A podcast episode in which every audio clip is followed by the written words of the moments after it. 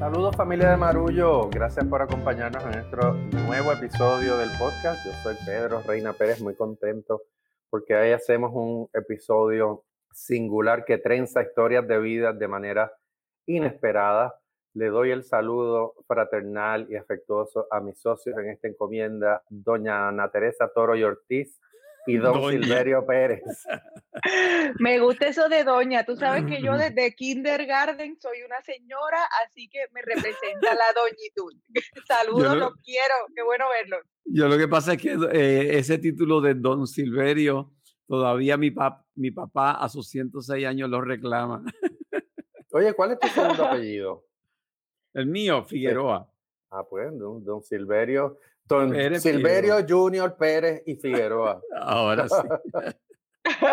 bueno, en el episodio de hoy trenza historias porque tenemos una eh, invitada muy especial. Antes Ana Teresa va a hacer una exhortación y yo, después de ella, hago la presentación formal de nuestra invitada. Muy bien. Sí, primero gracias a todos y a todas por acompañarnos en otro episodio más de Marullo. Yo espero que estemos acompañándoles en una caminata, fregando los platos, limpiando la casa, en el carro, reflexionando, descansando antes de dormir, mientras se bañan en algún lugar que estemos haciéndole compañía, en algún avión, quién sabe si ya han retomado algún viaje.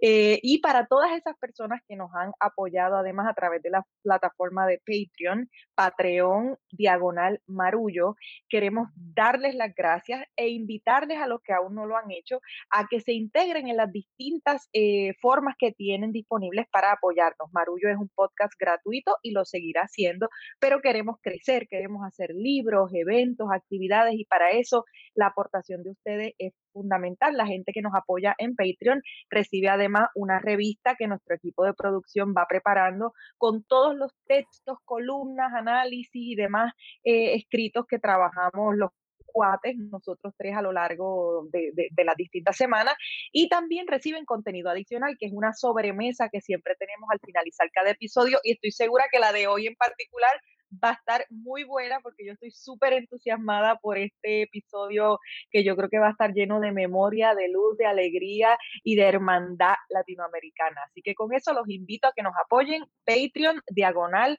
Marullo, Patreon, diagonal Marullo.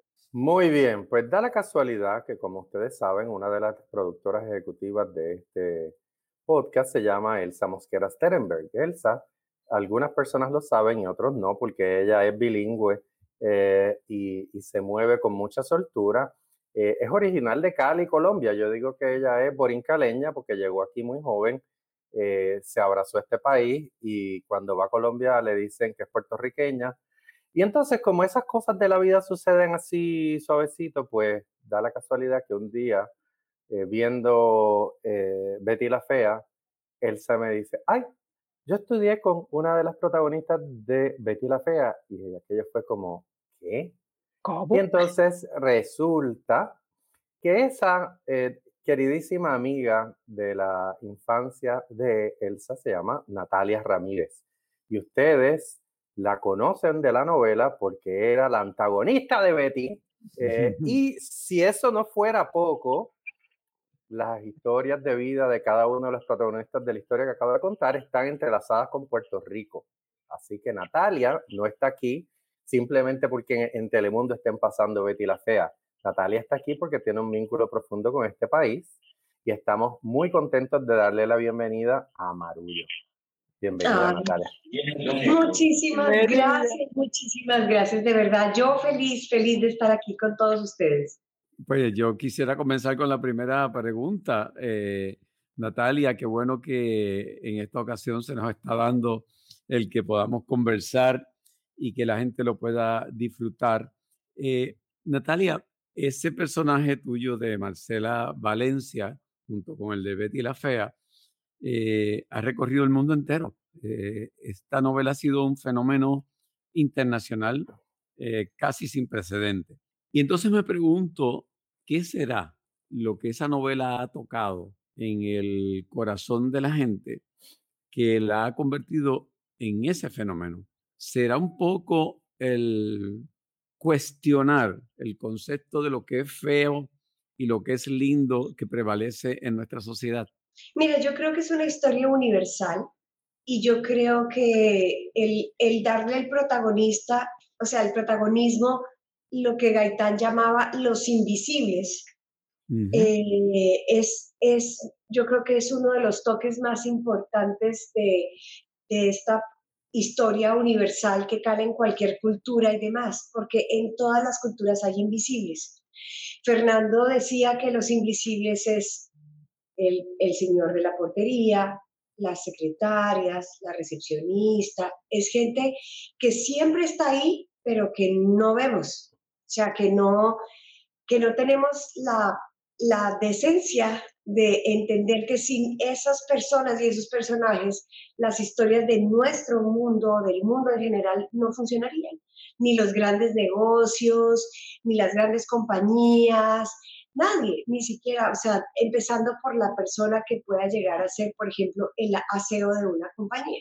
¿Sí? Esos invisibles y ese protagonismo que Fernando le dio no por ser fea solamente Ana, sino el cuartel, eh, sí, todo eso creo que, creo que es lo que logra ese, ese encaje en todas las culturas. No es lo feo y lo bonito, sino yo creo que es como ese, como ese detalle.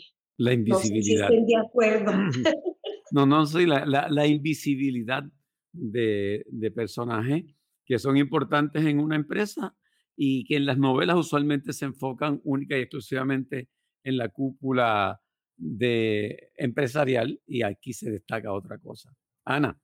Sí, no, me, encanta eso que dices, Natalia. Eh, hace unas semanas trabajaba con mis estudiantes en la universidad un texto de la cronista argentina Leila Guerriero eh, que se titula Una historia sencilla y ella cuenta la historia de un bailarín de Malambo que gana una gran competencia de Malambo en un pueblo muy pequeño de una región muy remota eh, de la Argentina. Y una de las cosas que ella planteaba en ese libro era eh, si nos interesaban las historias sencillas, las historias de la gente como común, de la calle, como, como nosotros, aquí, allá, que, trabajamos, que, que, llevamos la lonchera al trabajo y que, y que tenemos una vida, eh, eh, entre comillas, normal. Entonces decía, nos interesa hablar de la pobreza si no es miserable, nos interesa hablar de la opulencia, si no es eh, de billonarios. O sea, pareciera que nos interesan solamente las historias o terriblemente duras y dramáticas o terrible o increíblemente exitosas, pero los del centro, la clase media, no interesa. Entonces, definitivamente estoy de acuerdo contigo en eso y sé que Betty la que la vi cuando salió, creo que la vi una segunda vez en otro momento de mi vida eh, y es una, una telenovela que, que, me ha encantado siempre. Eh, creo que logra reivindicar eso. Entonces, viendo el recorrido de esta novela de tantos años, quería preguntarte, eh, ¿qué sientes que, que, ha cambiado a partir de lo que esa novela logra en la televisión? ¿Sientes que abrió más espacios para más historias sencillas? ¿Sientes que, que se rompió alguna barrera? Bueno, yo creo que indiscutiblemente sí abrió un antes y un después. Eh, solamente, por ejemplo, el hecho de cambiar el detalle que la protagonista fuera fea, porque si ves, sigue siendo la historia cenicienta. O sea, sigue, sigue estando los malos, sigue estando los buenos, sigue estando, sí, el, el, el aspiracional, pero creo que, creo que se rompió, digamos, un antes y un después y ese paradigma de, de muchas cosas. Yo, yo creo que yo creo que eso fue maravilloso. que fue, ahora, con gran dolor quiero decir que el manoteo sigue vigente, que seguimos el maltrato, que seguimos, o sea, no aprendimos nada. o sea, 22 años después sí no aprendimos. Poniendo un ejemplo tan lindo como es Betty, en el cual, pues obviamente tiene un rechazo y tiene una cantidad de burla y lo que llaman aquí el bullying, eh, que increíblemente seguimos igual o peor tal vez. Bueno, Natalia, a, mí me interesa la Natalia antes de Betty y después de Betty, porque debía haber dicho en la, en la presentación que tú eres cantante, productora, actriz, gestora, inventora, embelequera, como diríamos aquí. Tienes un, un, eh, una cantidad enorme de seguidores que te siguen a través de las plataformas. Eh, siendo, ¿verdad? Betty la Fea un proyecto, digamos, parteaguas, en el sentido de que marca la vida de cualquier persona, positiva y negativa, ¿verdad? Porque ese personaje es tan icónico que toda la vida te va a perseguir y eso no es sencillo. Yo te pregunto, ¿qué, qué trajo Natalia a Betty la Fea, cuando, ¿verdad? Antes de que fuese ese gran fenómeno. ¿Y qué se llevó Natalia de Betty la Fea? Uy. pregunta, eh, mira, qué buena pregunta. Eh, obviamente uno le presta como actor muchas cosas a los personajes. Realmente yo no estaba muy conforme con muchas cosas que Fernando escribía de, de Marcela. Y además una de las grandes cosas era que queríamos realmente humanizar a esta persona, porque de todos modos Marcela realmente no es la antagonista, Marcela es la víctima de la historia, ¿sí? Betty le quitó todo. Betty, Betty es la villana. Eh, y, Betty le quitó el novio, Betty le quitó la empresa, Betty le quitó el prestigio, Betty le quitó todo. Entonces, claro, la gran virtud de Fernández es escribir de tal manera que pareciera yo la mala, o sea, no yo, sino Marcela. Pero eh, increíblemente, creo que lo que le pude traer, lo que Natalia le pudo entregar a, a Marcela fue como esa dignidad de, de una mujer luchadora, eh, convencida de sus, de sus principios, de su educación, de su criterio, de lo que estaba mal y que todo el mundo veía como bien, de que realmente Armando no solamente la estaba engañando con las modelos y demás, sino con, con Betty, y que para la gente estaba divino que Betty y Armando se enamoraran. Y yo le decía a Fernando, pero usted está loco, hermano, o sea, si esto está bien. Eh, y para mí era muy, muy, era como un, un, hay un, porque siempre todo el mundo estaba viendo esa parte, eh, eh, digamos que esa parte noble de Betty, pero no veían lo malo de Betty. Y sí veían todo lo malo de Marcela. ¿Qué me llevo?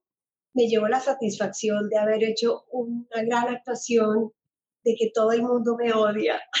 y eso significa, y eso significa mucho, eso significa que lo hice muy bien. Eh, yo tengo muchas anécdotas, tengo muchas anécdotas sobre eso, eh, porque la gente increíblemente no logra diferenciar la ficción de la realidad. Entonces, me llevo muy bien con las esposas, o sea, las esposas están al lado de, estaban al lado de, de, Marcelo.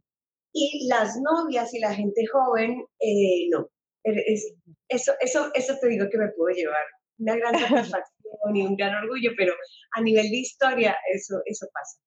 Me hace recordar que en un eh, documental que estaba viendo hace poco sobre el escritor cubano Leonardo Padura, eh, él relata que en, una entrevista, de momento, él cuenta una anécdota y su esposa está al lado, y cuando termina la entrevista, la, la, esposa le advierte, eso que tú acabas de contar no te pasó, eso le pasó a tu gran personaje Mario Conde, tú acabas de personalizar algo que tú ficcionalizaste. eso no es una historia tuya, tú, tú, tú acabas de hacer tuya, de tu memoria, algo que tú mismo creaste a través del personaje de Mario Conde, que es este detective que protagoniza muchas de sus novelas. Por eso hago una acotación rapidita. ¿Qué, ¿Qué, de Marcela queda en ti? Que no es lo mismo que qué te llevaste de la novela. ¿Qué de Marcela queda en ti después de hacer el personaje? El nombre. Todo el mundo te dice Marcela. Sí, y es más, yo volteo, que es lo peor. Lo peor no es que me digan Marcela, lo peor es que yo volteo. o sea, Marcela, y yo hago.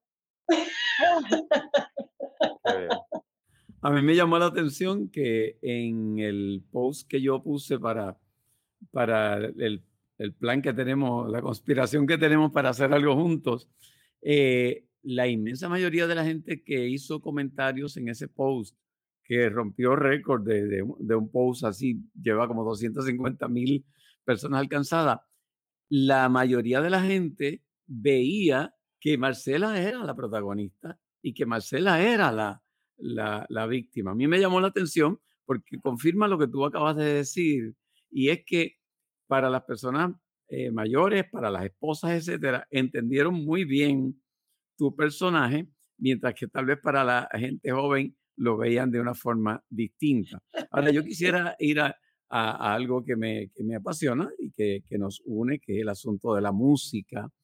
Eh, y entonces eh, da me da la impresión de que primero viene en ti la, la, cantante o la persona atraída por el asunto musical y que luego entra la actriz. Si es así, ¿cómo vive esa cantante en ti? ¿Todavía hay esos deseos de entonar melodías, de hacer cosas musicales, o si ya la actuación se tragó un poco a Natalia. Sí, no, la actuación secuestró a Natalia hace muchos años. muchos. Realmente eh, esa cantante nunca, nunca la vi como una cantante profesional. Eh, yo lo que hacía, digamos que profesional de tarima, yo lo que hacía realmente es música publicitaria y estuve en eso muchísimos años de mi vida haciendo música publicitaria. Así que si conocen un jinglero, acá estoy, acá estoy. Eh, que eso es lo que realmente me, me, encantaba, o sea, me encantaba, hace mil años no lo hago, pero lo hice como por 11 años de mi vida. Entonces, desde que estaba muy pequeña, además, me la pasaba en los estudios de grabación de los jingleros. Eh, después de que salía del colegio, eh, me dejaban razón en casa y yo salía corriendo para los estudios y hacer tareas debajo del piano mientras que terminaban los músicos de tocar, que en esa época se hacía así, se grababa la base al mismo tiempo y luego se metía instrumento por instrumento y nosotros las voces eran lo último que, ponían.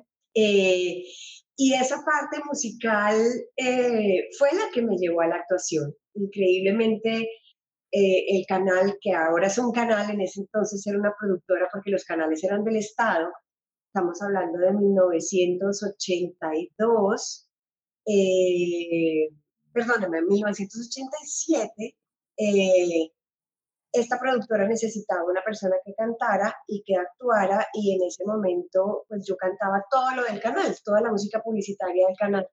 Así que me invitan a hacer una audición y me la gané.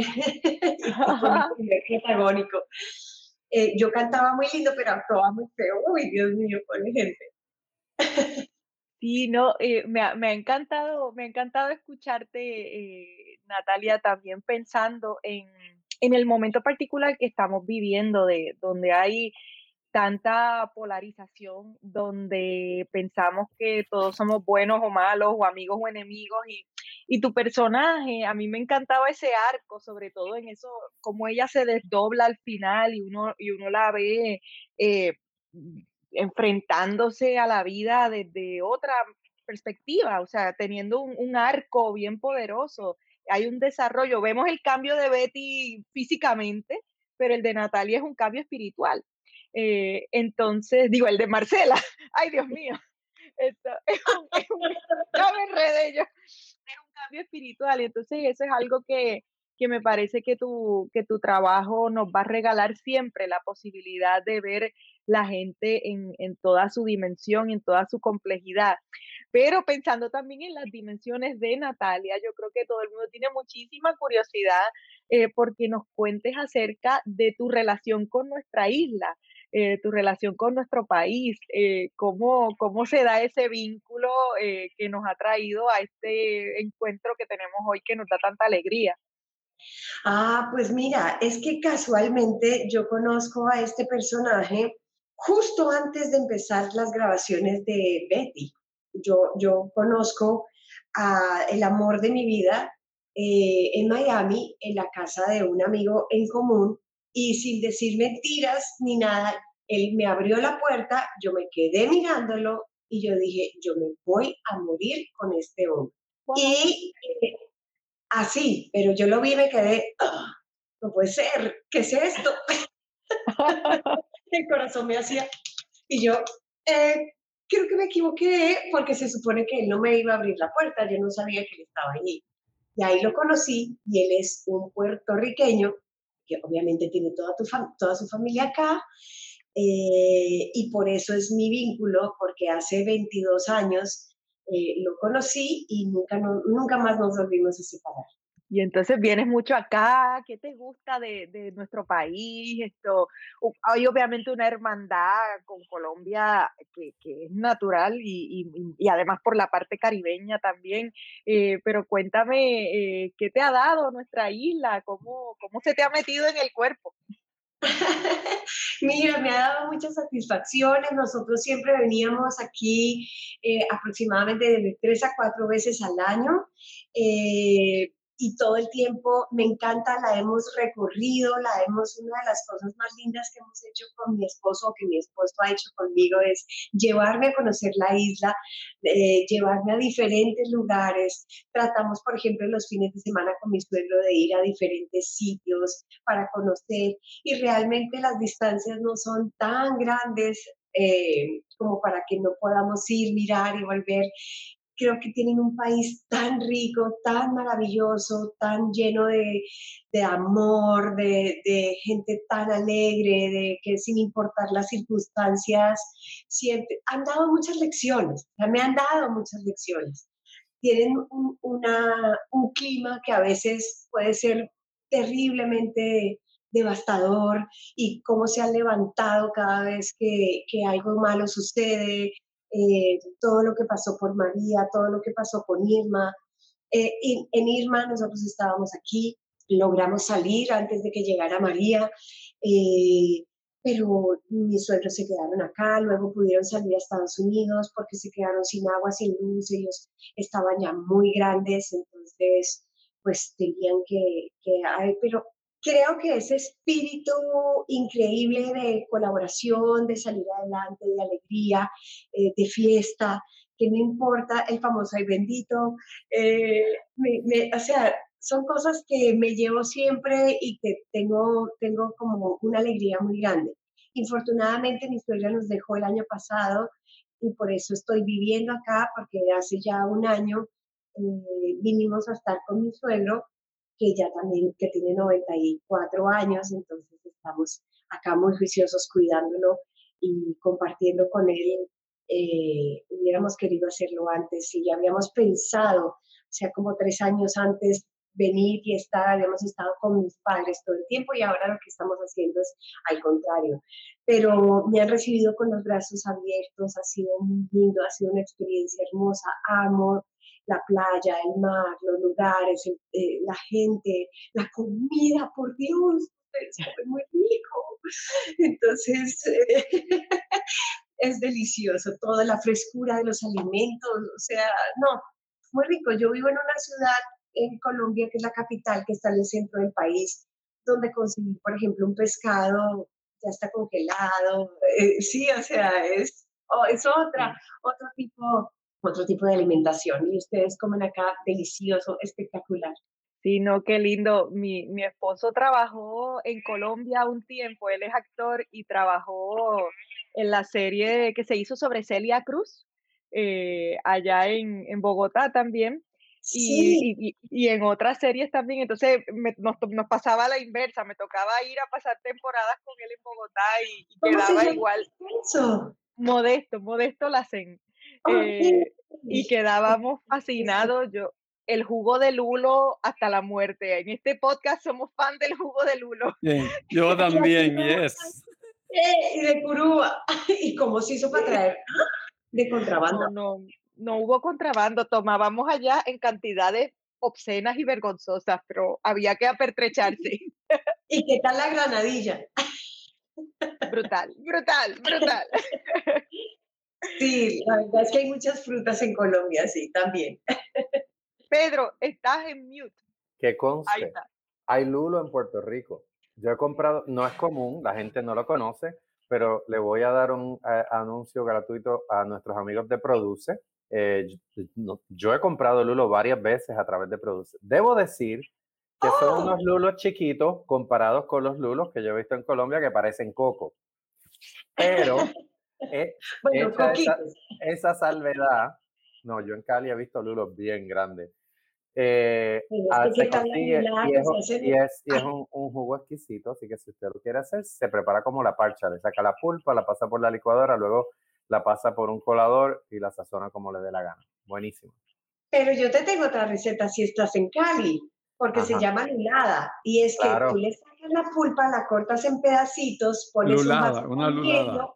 La lulada, le echas limón, le echas azúcar, agua y con una cucharita empiezas a comerte el agüita y la pulpa y el limón y la... Es espectacular la lulada. Qué rico. Natalia, te quiero preguntarte lo que te ocupa ahora, ¿verdad? Porque han pasado tantos años después de Betty la Fea y sé que has estado produciendo para teatro, has estado actuando en teatro, tú te mantienes muy activa. Eh, ¿qué, estás haciendo ahora mismo? ¿Qué proyecto estás realizando eh, creativo que, puedas compartir con nosotros? Bueno, mira, eh, cuando justamente empezó la pandemia, marzo 13, yo estrené una obra de teatro que es de Fernando Gaitán que se llama El Diván Rojo y en marzo 15 el mundo cerró. Eh, eso se quedó guardado en una bodega, pero estamos con los así muy, muy expectantes a, a poder moverla, traerla, porque ya se está empezando a mover nuevamente el teatro y la parte teatral y yo aspiro que en el mes de septiembre ya podamos estar, eh, pues, con muchos cuidados, pero si nos subimos en un avión, eh, no sé, 130 personas en una cabina, eh, sí, con mucha protección, pues ya podríamos empezar a, a, estar con mucha protección también en los teatros. Creo que puede llegar a ser una avanzada. Yo desarrollo multinivel también y, lo estoy desarrollando aquí en Puerto Rico con, con, un grupo que ya estamos creciendo muy importante que se llama, es una empresa que se llama Nuskin. Eh, tenemos productos de belleza y de cuidado de piel eh, y, y de salud y, armo los equipos en diferentes países del mundo para desarrollar los multiniveles, porque además es una manera de tener ingresos extra en un momento en donde todo es virtual y este negocio es 100% virtual. Entonces, desarrollo ese negocio hace más de seis años con mi esposo y poder desarrollarlo y abrirlo aquí en Puerto Rico realmente fue y una bendición también, porque ayudas a muchas personas que que justamente están perdiendo sus trabajos, cerrando sus negocios, ¿sí? empresarios, gente visionaria que puede ver eh, la magnitud de este negocio, de poder hacer en, este negocio en 55 países sin tener que salir de tu casa. Oye, pues eso me permite revelar algo, Pedro y, y Ana Teresa, que quizás ustedes no conozcan. Y es que mi primer vínculo con Colombia fue a través de un multinivel.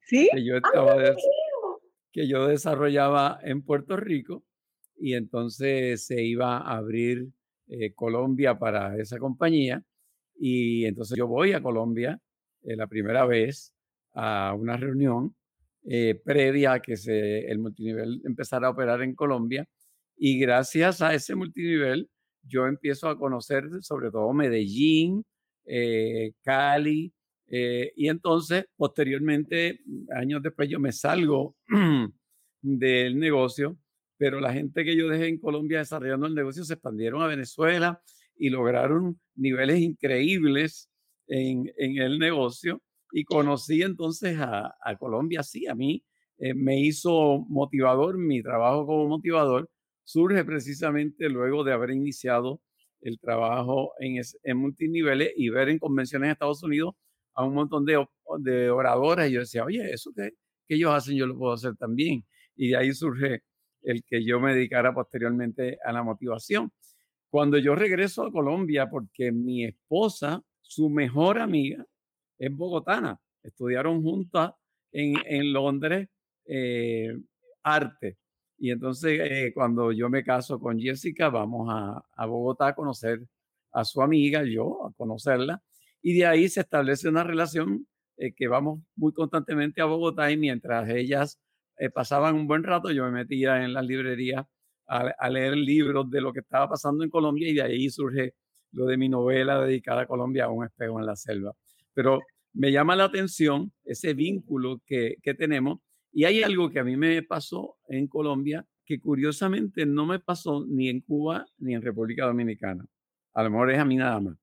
Pero yo me sentí, sobre todo cuando fui a la zona cafetalera eh, y cuando salí de Bogotá, yo me sentí más cercano en términos de, de esa energía, de ese lenguaje no hablado, del uno sentirse conectado, de esa empatía, más con el colombiano que con los que tradicionalmente son nuestros hermanos del Caribe, República Dominicana y Cuba.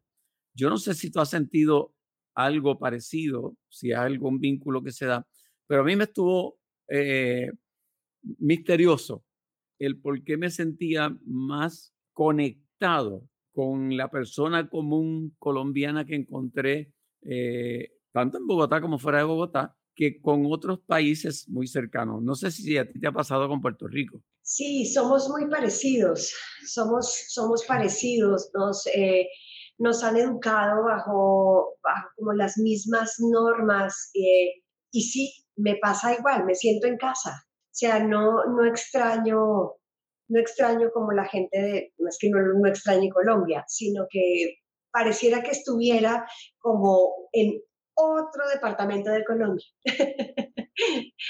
es, como si todos fuéramos colombianos. Quizás el historiador nos puede dar un contexto de por qué eso ocurre, porque por ejemplo la salsa es más conocida en Colombia que en República Dominicana, porque los cantantes nuestros pegan más en Colombia que posiblemente acá. Cuba es otra cosa por, por, el, por el bloqueo, pero me llama la atención esa, vincula, esa vinculación con Colombia. Pedro debe saber porque está cerca de una colombiana constantemente. Bueno, yo, yo tengo que decir que el vínculo de, de Colombia y de Puerto Rico eh, cultural es, es, muy fuerte. Yo, obviamente, en los pasados 12 años de mi vida he tenido la oportunidad de vivirlo en carne propia y descubrir cómo ser puertorriqueño en Colombia es casi ser eh, una celebridad. O sea, la devoción que le siente el colombiano a los músicos puertorriqueños de Daniel Santos en adelante es una cosa, pero, pero no la puedo exagerar. Es particularmente, ¿verdad? En Cali, es una ciudad que además eh, no es costeña, costeños es como le dicen en Colombia, ¿verdad? A, los pueblos y a las ciudades que están en la costa. Eh, Cali está más pegado al Pacífico que al Caribe, pero abraza la música como un elemento identitario y sobre todo la salsa. O sea, nosotros históricamente tenemos un lugar para la salsa, pero los, los, colombianos y los caleños tienen un reclamo sobre la salsa también muy válido. Y eso es muy hermoso, ver, ver ¿verdad? uno viajar a Colombia y darse cuenta de que los músicos puertorriqueños comen en Colombia.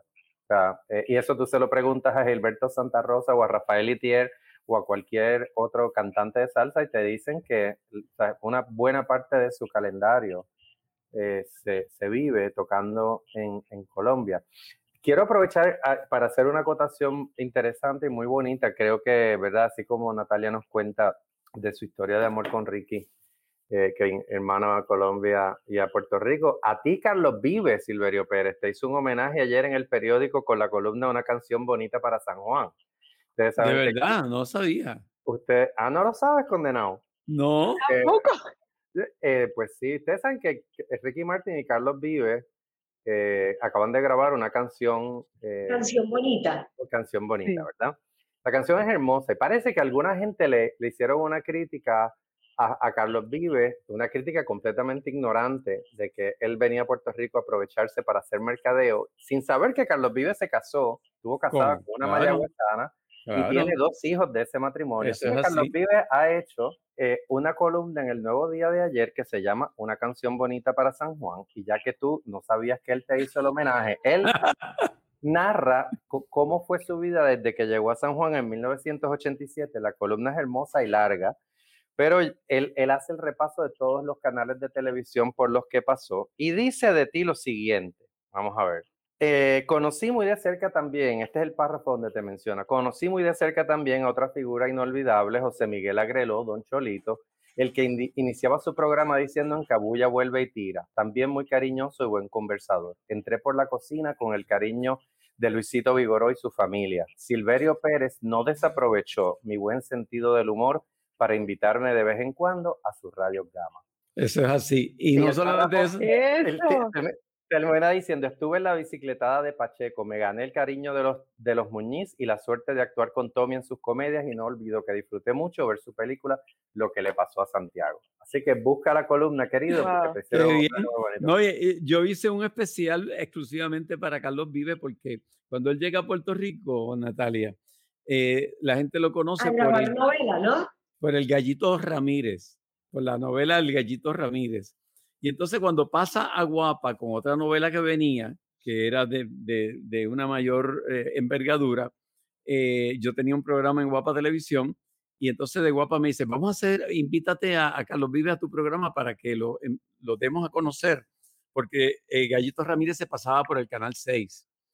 Y entonces a mí se me ocurre hacer un especial con él y nos fuimos a una isla del Caribe y ahí este, hicimos todo como una especie de novela cómica.